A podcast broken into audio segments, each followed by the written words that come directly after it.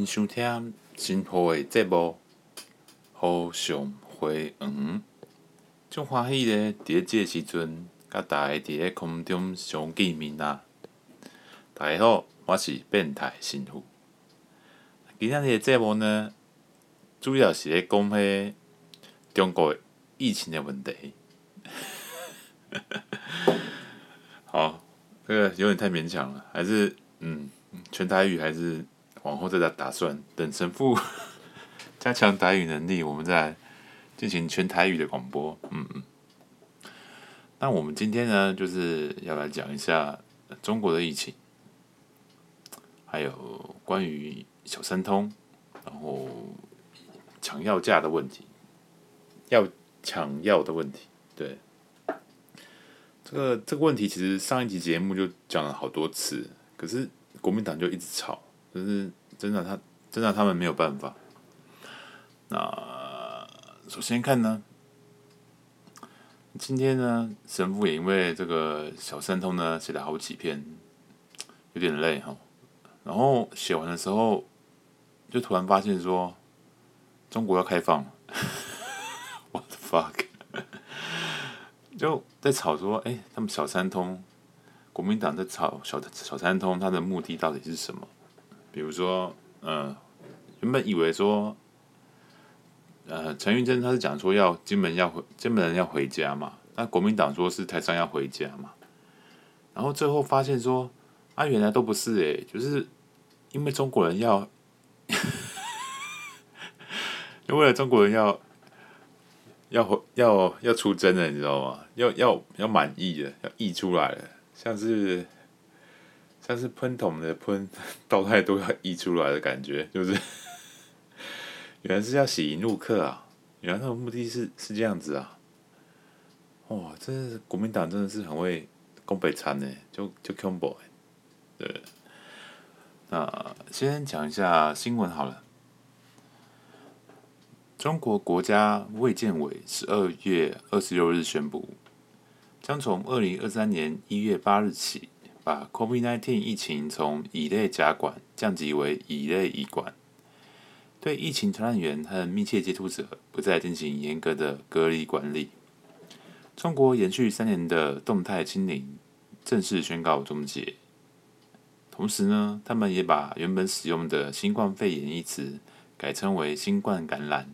哇，真是真是有进步呢！因为原本说是新冠感冒，不是吗？变成感染了，对。然后呢，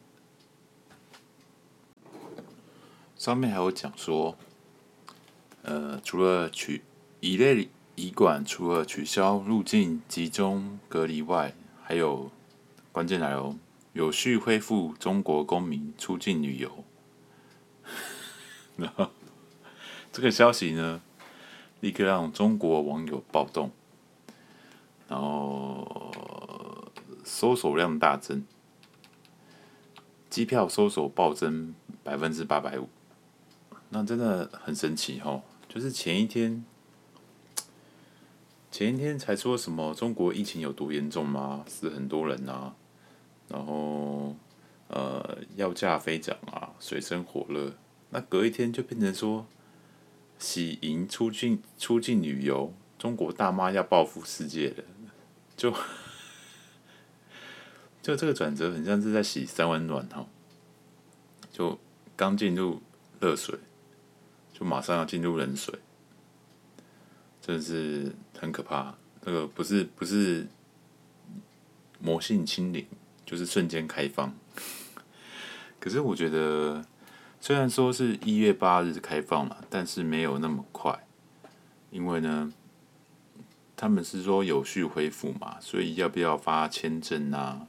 或者是呃，他们原本就是要求的 PCR 证明，还不确定是不是真的会在一月八日就一堆中国人就跑出来这样子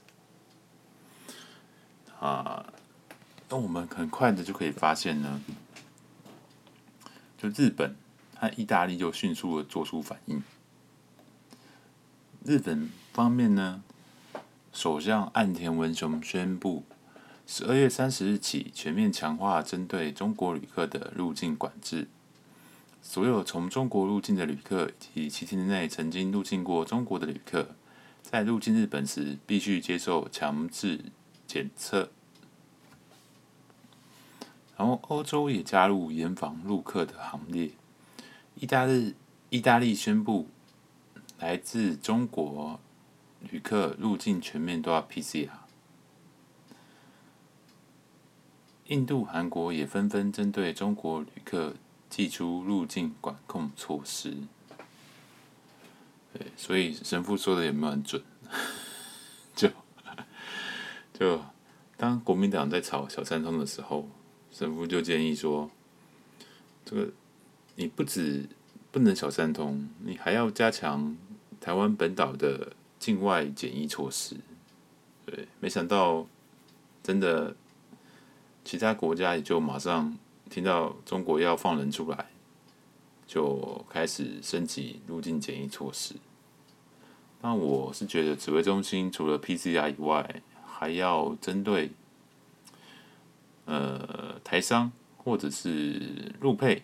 或者是其他有从中国回来的人，他们应该要入入住简易旅馆，而不是放他们自己在家里面零加七。那为什么？吼，因为你想想看呐、中国呢，在宣布新十条这个放宽躺平的措施是在十二月七日，那现在说要解封开放出国。是在十二月二十八日，所以他们有可能疫情持续一个月就烧完了吗？这这这很夸张，这有多夸张你知道吗？好的，就我们台湾是在三月十四日，呃，十四日十四天检疫天数改成十天嘛，那个时候病毒开始陆续进来嘛。那到了大爆发，就是一呃，一直到六月二日为止，单日新增七万六千九百六十七例。那六月一日呢，是八八万八千两百四七七例。那你想想看，就是台湾就是从三月开始解解封嘛，就烧了四月、五月、六月、七月，至少。至少烧了两三个月有吧？那中国在一个月就放人出来是怎样？他就是就等于在说，呃，他的疫情还没到高峰的时候，就已经把人都放出来了，就是就差不多是在台湾，呃，准备几呃从。几例到了几千例的时候，就我们台湾就开始放放人出去的。那你觉得这这不会很危险吗？然后呢，还有一则消息，这是新唐人的新闻放出的消息，就中国疫情密集出现合并肺炎，然后他们的医师表示呢，这个不是 Omicron。而是三年前武汉疫情爆发时候出现的典型白肺症状。他说有一位医务人员，他发帖说自己在发热门诊六个小时看了二十九个病人，其中有四个是代替家属到门诊开药的，有三人是自己生病了来看病开药的，有二十一个病人收收入住院治疗。然后又做了肺部 CT 检查，有二十二个患者，竟然全部都是合并肺炎。所以这个这个肺炎的患者还蛮几率蛮高的，对。然后他们说内部通报，这次疫情里面混了很多原始毒株，不知道哪里来的，所以出现了很多中青年的大白肺。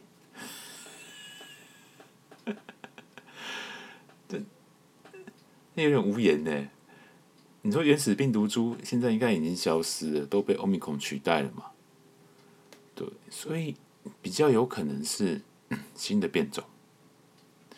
那神父今天的文章就我讲了嘛，就是过去 Delta 这个高致病率、高传染率、高死亡率的病毒株，它是怎么出现的？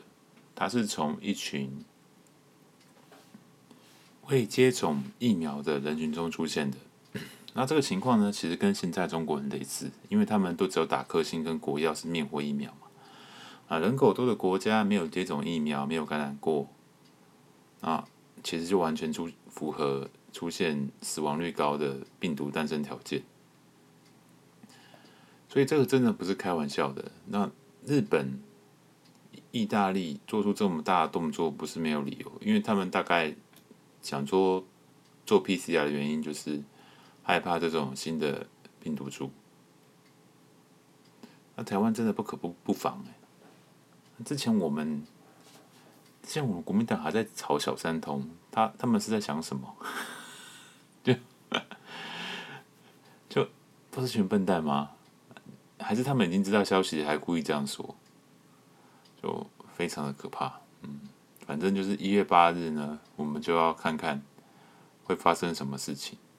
对，那现在金马的小三通其实是开放，呃，金门马祖人回回回金马嘛，所以我们可以看一下金马的情况是怎么样。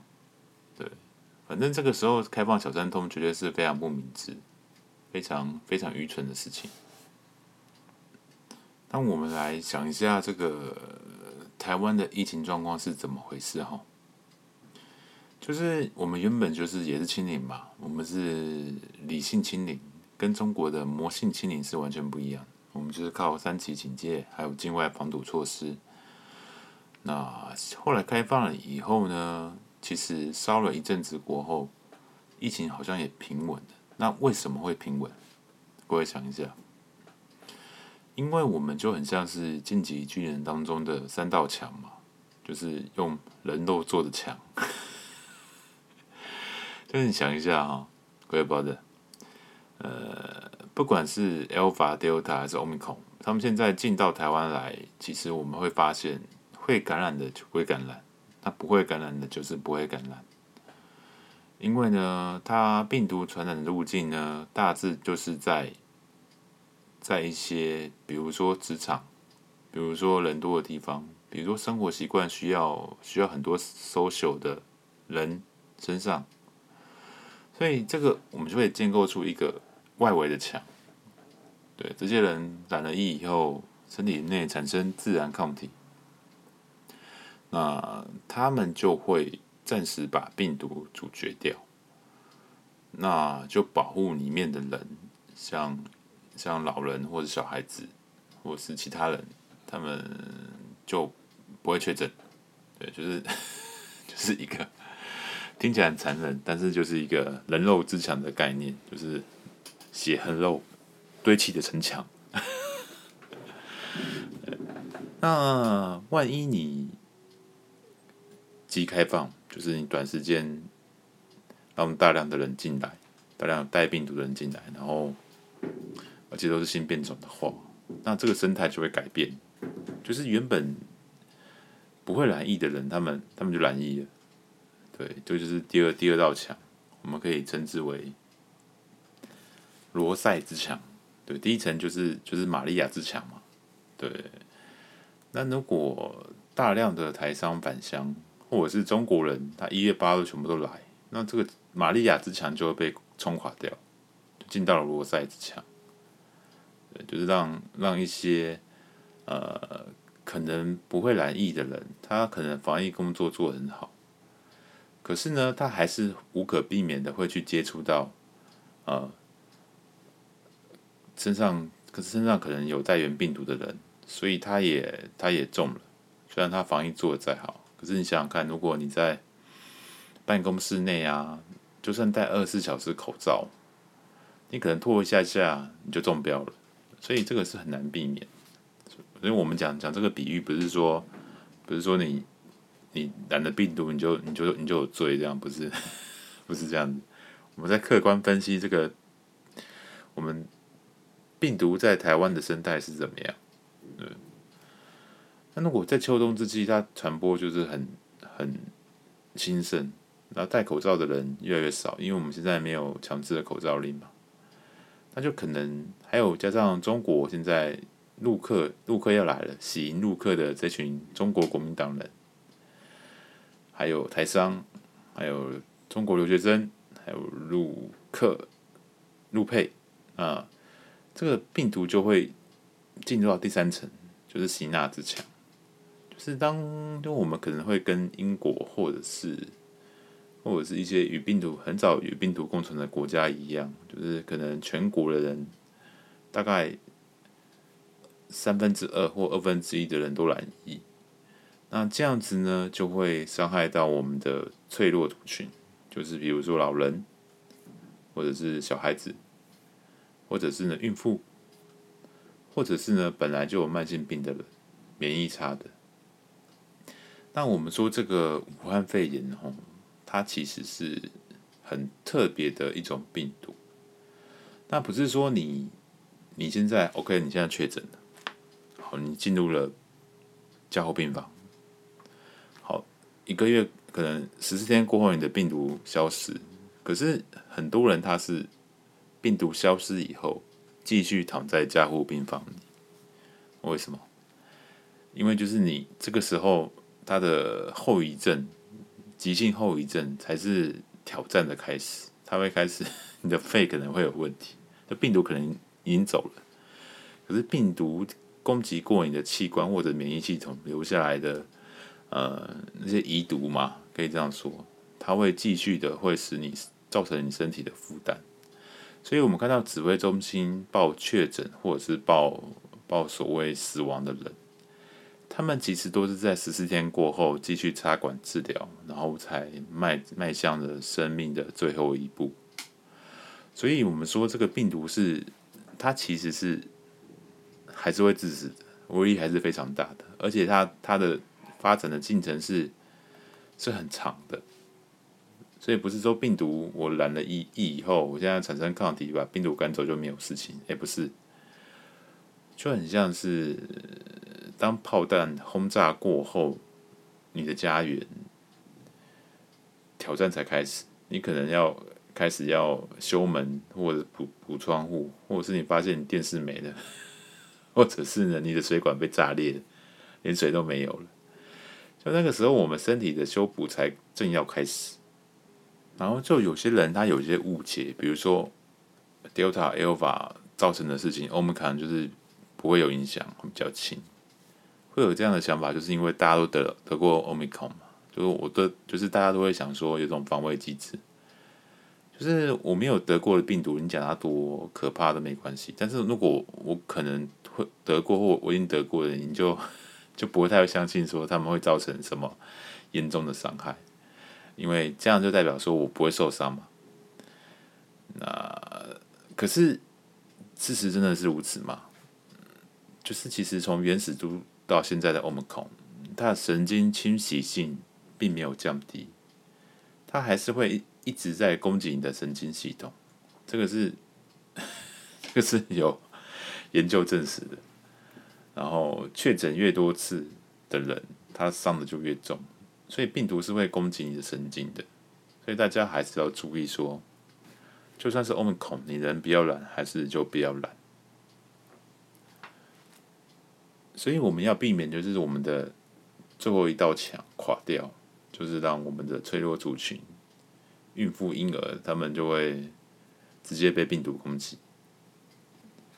所以这个就是为什么我们不要开放小三通的原因。对，就是我们现在讲的还是乐观的情况。如果真的搞了一株变种 Delta 进来，那真的是全民都受害，而且是是在一个。不设防的状态下去迎接这种病毒，就是变得跟英国一样，就是你要用与病毒共存来应对 Delta。不过我们讲一些比较政治不正确的事情，就是万一真的是这种变种 Delta 入侵，那我们的防疫还有可能再升级起来吗？就是他现在大家已经你知道吗？就是神父光讲要三级警戒，当初我们扛进来的时候要三级警戒就被泡死。而且在大家是什么防疫疲乏？那真的有可能说我们再来一次三级警戒吗？虽然神父是很赞同，可是我觉得这种以经济为主，或者是已经习惯了后疫情生活的形态的话，大家要你说要境内用或干嘛，我觉得很难的。所以如果是 Delta，就变成我们真的要正面承受。所以大家还是赶快把口罩戴起来，会比较好。这我不是对防疫没有信心。不是对指挥中心没有信心，是对这种政治力、对这种民粹没有信心。就照理来说，防疫是你你能收能紧嘛，像橡皮筋一样嘛，你有办法开放，就有办法缩缩起来嘛。对，像日本跟意大利这一点就做得非常好，马上给他一个 PCR 下去，进来就 PCR。那台湾嘛？我觉得在清零跟共存的之争的时候，其实很多事情就是直接被共存派学者他就命定掉了。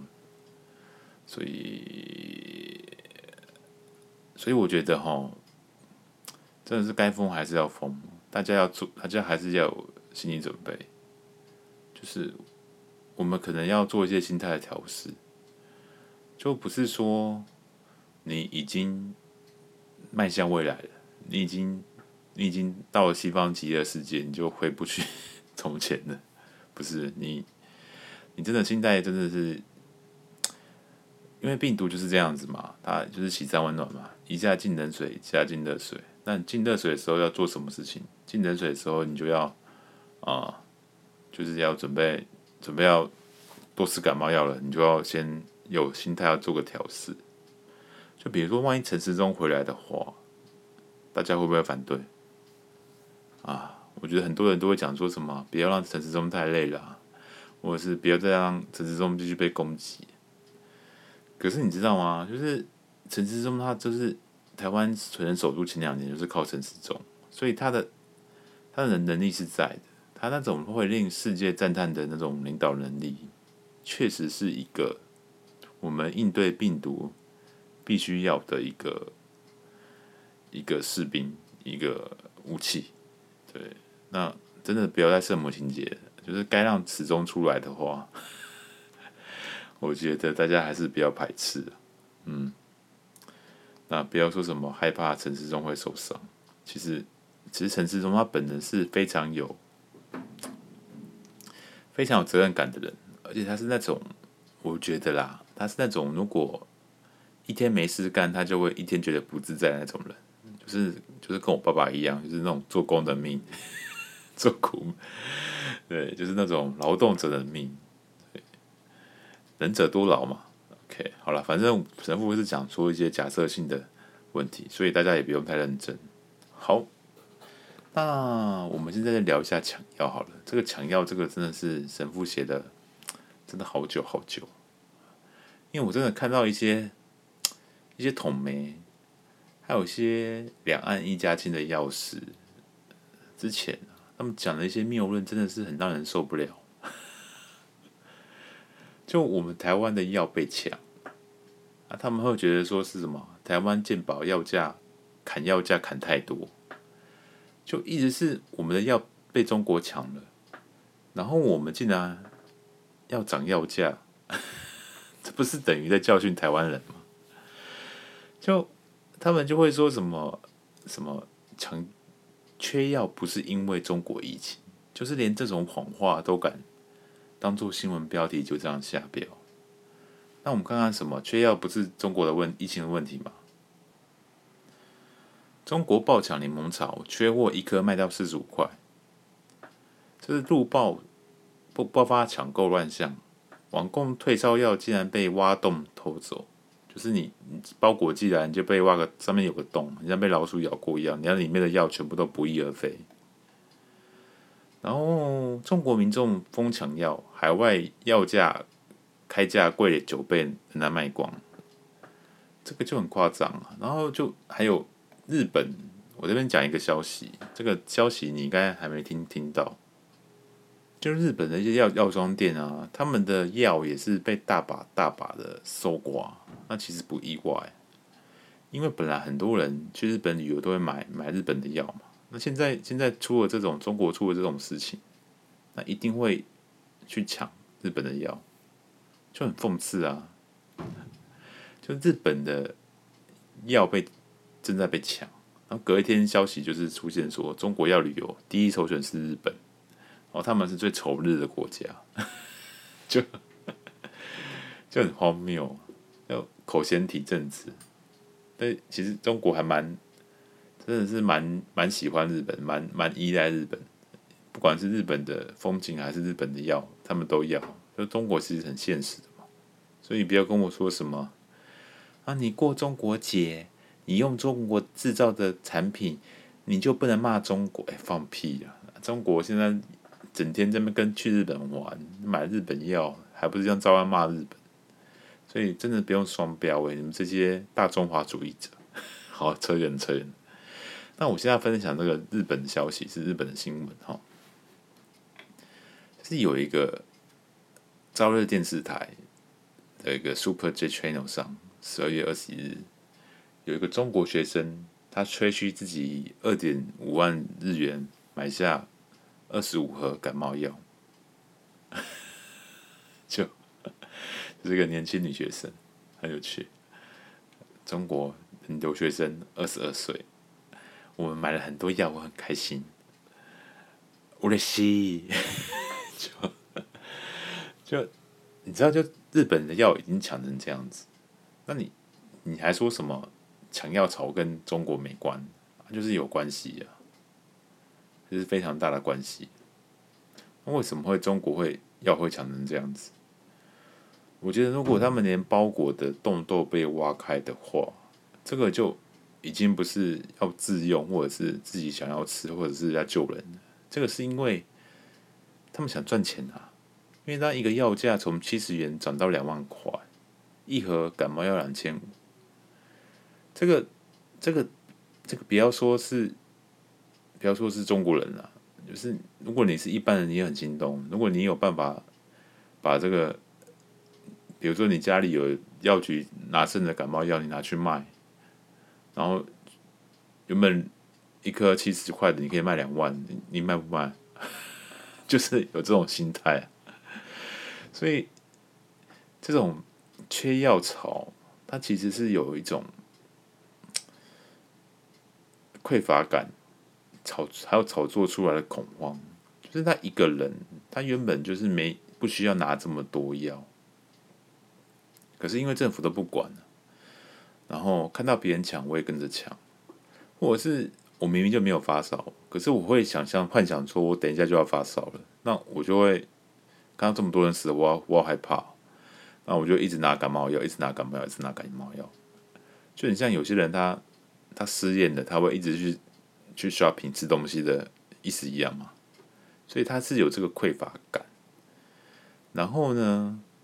就是还有那种那种贪心，就是有些人他会趁机发那个灾难财，对，那这种两种意向就会就会让这个药价会一直疯涨。就是你反正你你你你想拿感冒药嘛，那我卖你卖那么贵，我也开心啊，我有我我有我钱有得赚嘛。所以这个就是说，中国的药价会炒这么高。它其实不是天灾，它是人祸，所以你其实你否定这个事情，就很像是在否定纳粹大屠杀一样，说德国没有进行 纳粹大屠杀，就是就在说谎嘛。就是你为为什么会会有个药师会这样讲，然后会有媒体爆出来，这是轻松到有点过分的，是不是？就台湾的药在被抢，然后你在他妈的怪台湾说什么健保药价还低。那我就问你啊，你健保药价低是是今年才发生的事情吗？去年就有了吧？去年的问题嘛？这五这这这十几年的问题都是都是这样啊。那为什么只有在今年缺药？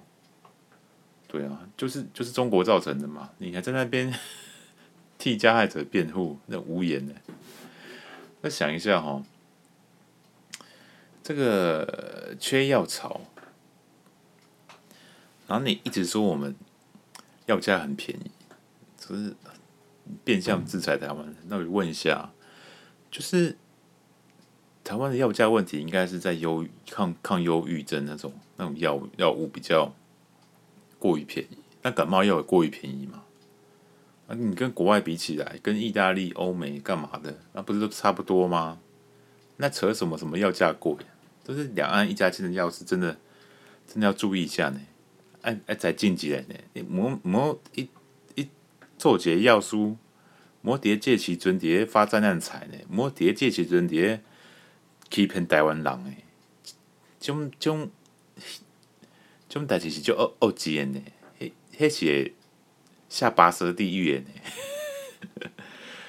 呃，就是你知道吗？就是有点感慨。你有听神父的节目就知道，我们从。一颗蛋，一颗日本蛋，开始就一群人说什么台湾水深火热，台湾物价世界第一。好，现在中国这样子，妈一个感冒药，小小的感冒药，一颗涨了九倍的价钱。那他们说什么？他们当当做理所当然的事情。那照照这个节奏。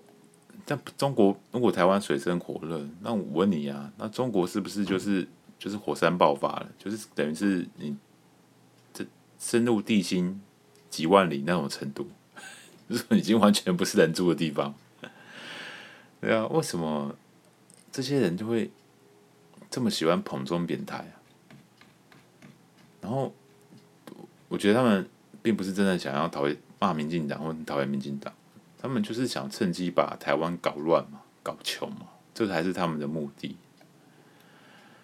对啊，就一颗日本鸡蛋，一群人在那边讲的多严重，鬼岛不能住了，台湾水深火热。然后中国中国的药价涨成这样子，他们看到药被抢，就说是假的，假消息，说真的是骗神。然后说什么台湾自己卖太便宜，要卖贵一点。要让台湾人买贵的药，贵的感冒药，跟中国一样，一两万块的。然后要让更多药送到中国去，赚钱没什么不好。所以我觉得，我觉得真的问题没有那么复杂。问题就是，就是你们这些人嘛，这些民粹选民嘛，这些搞不好背后都是，就是不知道是收了钱还是怎么样，就是中共捣蛋人嘛。所以问题就很单纯嘛，就你们就是你们不配住在这边而已啊，就 就台湾对你来说就是过太爽嘛，太奢侈，你们应该滚到滚到中国去嘛，对啊，就是你们一直在催眠台湾人，中国有多好多好多好，台湾独乱独乱独乱，OK，现在你们目的达到了，你们就是造成这个选举结果，那那是不是就是要把台湾中国化？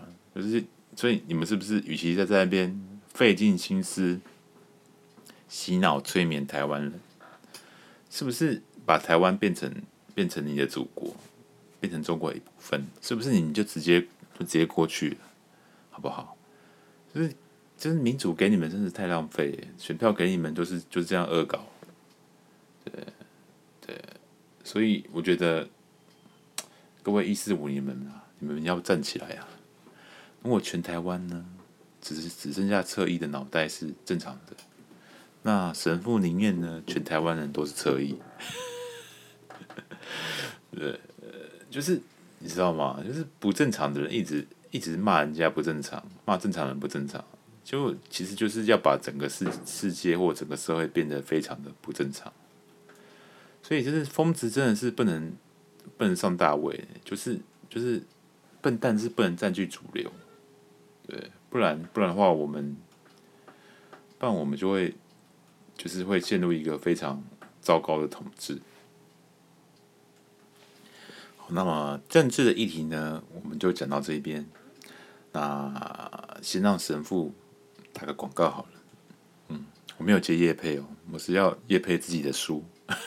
就是各位在收听这个节目的同时呢，应该也有看到一个赞助链接。对，只要你赞助神父一包烟的钱呢，就可以收到一个。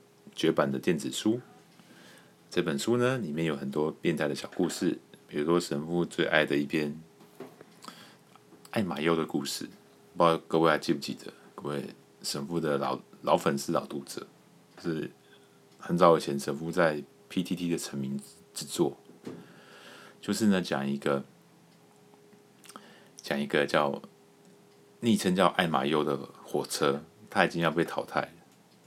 然后呢，他就化身成小女孩与神父邂逅的故事。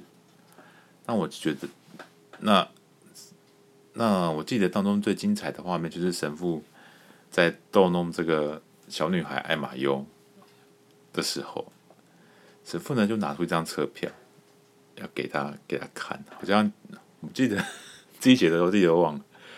我记得好像是呃。好像骗他说车票上面有什么字很有趣什么的，就给他看。然后趁他在看的时候呢，这个变态神父呢就把票趁机接近他的嘴唇，然后往上一刷，就让这个车票上面沾上了他的唇印。然后神变态神父呢就非常的兴奋的大喊一声“尤里卡”啊，不是 不是在变成。变成阿基米德，就说大喊一声：“我得到你的爱了”之类的之类的话。然后那个是那个艾玛优这个这个小女孩就非常的愤怒，就说：“你赶快把那个车票还给我！”对，就是一个 一个非常有趣的变态小故事。那各位有兴趣的话呢，可以赞助神父，就可以就可以回味一下这个经非常经典的变态小故事。但我记得呢，这个这个故事有多变态呢？因为因为那个艾玛优她是一个，我忘记了，就是一个昵称英国少女的火车，一个古老火车，好像那好像叫做 ENU 三百四百的一个呃台铁的火车。那真的是有这台车哦，它非常有故事哦。那我就把它当成一个。小女孩来来写作这样子，那那当中很变态，就是神父你知道吗？因为这个车要被被报废了嘛，那神父就救这台车。那神父最变态的就是神父进入到这个艾玛优的身体里面，这个我觉得很有趣啊，就是因为神父就是要搭火，就是你你你懂那个意思吗？就是神父救了这台火车。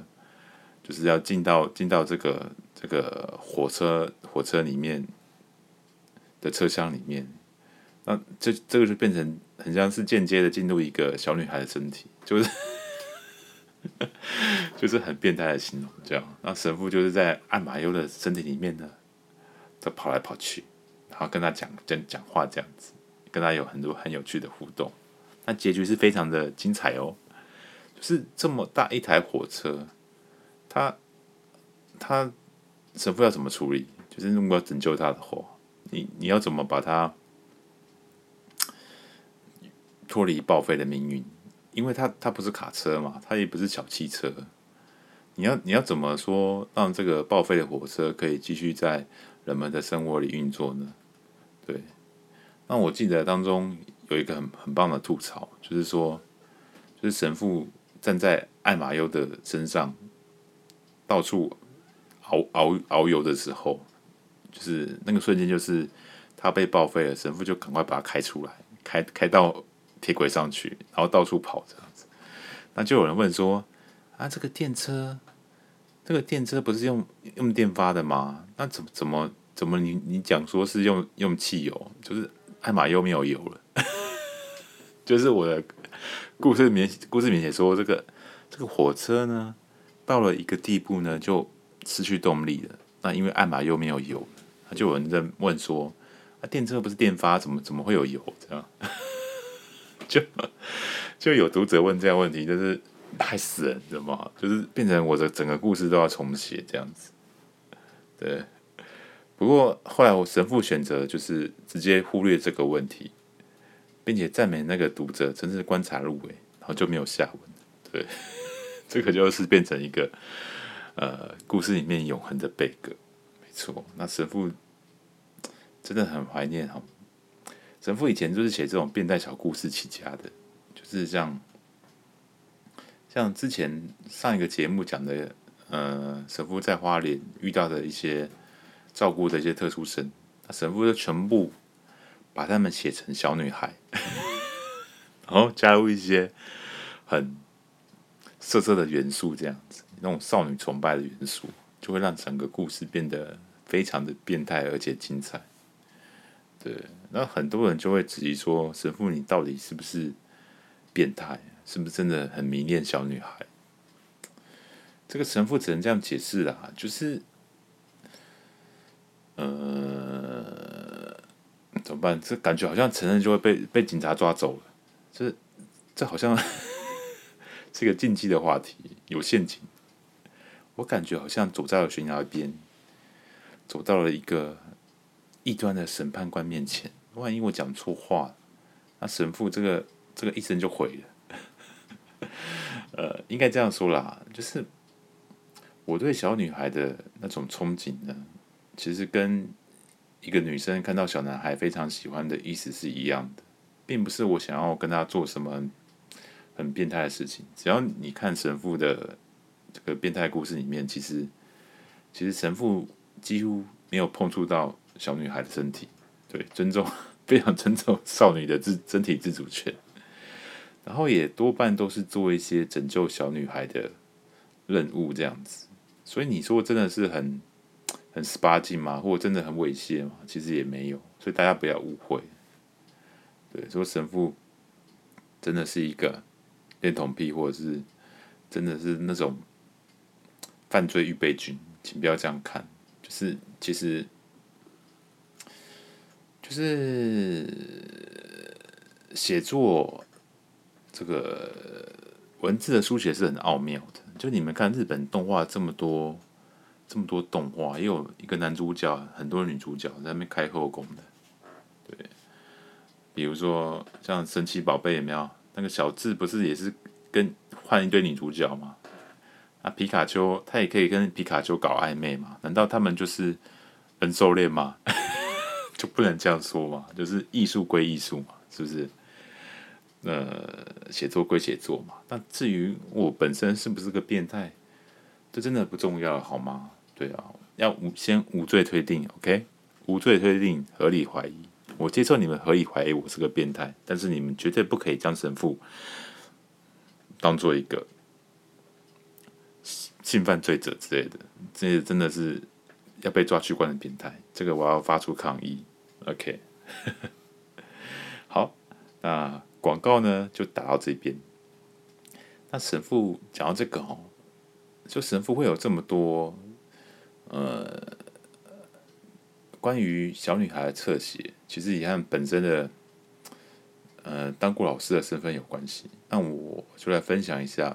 神父在一间新北市国小任教的经历好了，嗯，那我记得那个时候我是教一般生，就很特别，就是我教自然、教体育，还有教教台语，我台语很烂，可是就是变成我要教台语，乡土教材就很很很有趣。那我记得，因为我台语很烂嘛，所以就只能照课本练，也也很无聊。所以我那时候教他们台语，好像是就直接就进行一种故事教学，或者是游戏教学。比如说，我可能呃那一刻就是在讲说那个那个孔明放天灯的故事，那我就会照这个典故去教他们做那个死死人馒头。呃，孔明他除了放天灯以外，还有一个故事，就是说他会把一些呃面粉做的做的人头当做活祭品，对，这个就好像就是馒头的典故嘛。所以那一堂课，我就是一边讲很破烂的台语，然后一边带着就是发黏土给大家做馒头，这样一堂课就过去了，这样子，那大家都玩得很开心，对，所以 然后真正的台语好像也。教不到半句，不不不过我先声明，我不是我这样教学还是有成果的，我不是一个人打混的老师，就是因为他们就会开始，你懂吗？就是对台语有非常非常深的兴趣，他们就会讲说：“哎，孔明见馒头，哎，故事是安怎？啊，咱食馒头的时阵，是不是就想到人头？就会变成这样，这样的非常有趣的加强动机，加深你的学习动机的教学。OK，那我记得我在这间国小任教的时候，真的是有非常多很可爱的小小女生，对，那男生也很可爱啦，对，反正反正，嗯，就神父有时候，我记得哦。有一次发现一个小女生，她真的是非常聪明，太聪明。然后就是我在设计一个自然科学的，我在上课嘛，上自然课，那我是设计一个小游戏这样子。然后就就好像设计的游戏规则不公平，所以有一组就他们，因为我们没有分组，就是我们都会竞赛，就是可能老师问问题，你就回答，答对就加一分。那我们就发现说，哎。这个竞赛规则下面有一组，他的分数都是特别低呀、啊，然后都怎么怎么拉都拉不起来。那我想说，真真真的很奇怪，是不是？是不是？是不是搞？是不是这个这个学生他程度太差，或怎么样？这一组的学生，结果当中就是有一个小女生，就突然举手说：“老师，你的游戏规则设计有问题。”然后他就开始当面当着我的。课堂面前跟我吐槽，就说这个游戏应该怎么改，还对我们这一组比较公平。他讲的，他讲的其实是对的，你知道吗？那我就吓到，我说哇塞，这个小女孩怎么这么聪明？然后我就开始怀疑她，她是不是资优生？对。然后我就做了一件很多余的事情，就是因为我们那时候。虽然神父是教特教的嘛，然后现在是在教，在这个国小教普通的课程，可是其实我也是有自由教师证哦。然后我们那时候办公室隔壁就是自由班，那我就干脆跟他们自由班老师说：“哎，可不可以让这个小女孩进到你们的自由教室里面去旁听？因为我觉得她真的是一个人才，不能错过。”后来后来她也被被神父介绍过去，结果听了几堂课，她就。就不想听，然后那个资优老师就走过去说：“诶，这个神父老师啊，其实其实我就是他，好像在我们班上有点格格不入的感觉，就是很很难教，就是他好像不太融入这个这个地方。那我听了就就懂了嘛，就是他他不行嘛。”这个他他可能不是资优生嘛，因为人家资优老师真的专业的，没有我没有鉴定就直接判定他是资优生是有问题。那我就问这个小女孩说：“那你哎，我们给他名字好了，他就叫小刘，因为我有我有忘记他的名字。然后小刘，你真的真的不太想去上课吗？这是难得的好机会，你可以去自由班旁听。”他会说他不想，他觉得他觉得听不懂，他觉得很无聊。那那一瞬间，我们的 空气就结到冰点这样子，然后他就用一种很，你知道这个问题在哪里吗？就是万一神父就说好吧，那你就不是自由生，你可以回可以回班上了，这样他他就会有永久的心灵创伤。而且我一直很相信他是自由生，因为他真的是，你你知道吗？可以在一瞬间发现老师教的有问题，然后他敢反抗老师。当众细数老师的错误，批斗老师，你觉得？你觉得一个国小生，国小四年级的学生做得到吗？对啊，所以我觉得他他一定有有长处。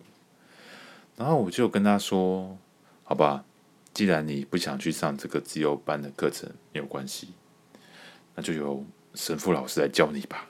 以后。”上每个每堂课午休你就过来，神父给你上一些特别的课程。然后，然后我就我就跟这个这个学生有开始一对一的教学。但当然大家不要想坏，那个那时候神父神父还不是不是变态神父，我还是还是我还是个正人君子，这样就开始有我们就开始就是一个一个大男生跟一个小女孩就开始做一些很奇怪的事情。很奇怪的教学，就每天都会想一些课程来应付他这样子。就那时候我真的有点后悔，就是要要由我来教他这件事情，因为本来上课就很累了，午休本想大睡一觉，还要陪这个小女孩。就我们做过一些课程，比如说我们就有做爆米花，然后还就是真的是拿一个爆米花，就是就是点火在那边烧，这样就就烧一烧玉米，玉米没有没有爆开来，反而是反而是那个打火机在融掉了，烧太久。然后他就很天真的问老师说：“老师，那这堂课我们有得到什么吗？”嗯，然后我就一本正经的回答他说：“嗯，我们得到了这个这个打火机的熔点呢非常低，所以我们不可以一直一直开着 这样的课程。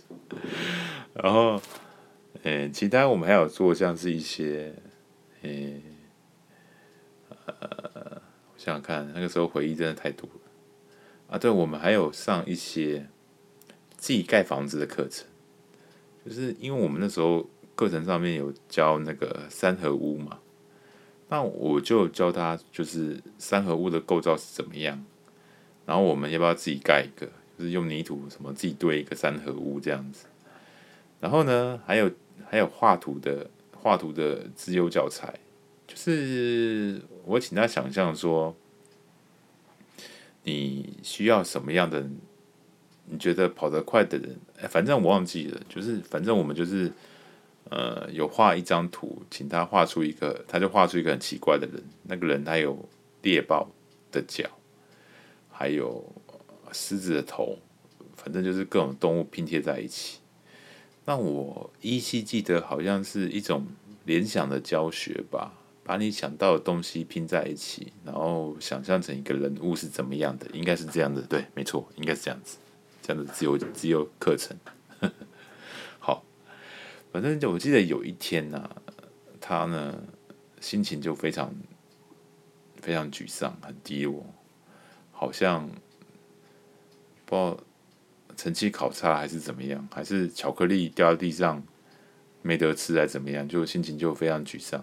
他就有点自卑的问老师说：“老师，为为什么我这个人身上到底有什么长处？为什么为什么你会看上我这样子？”然后那个时候我也不知道怎么安慰他，我就看他真的快哭出来了，我就跟他说：“小刘，你等一下呢，跟老师到操场来来一趟，这样子。”那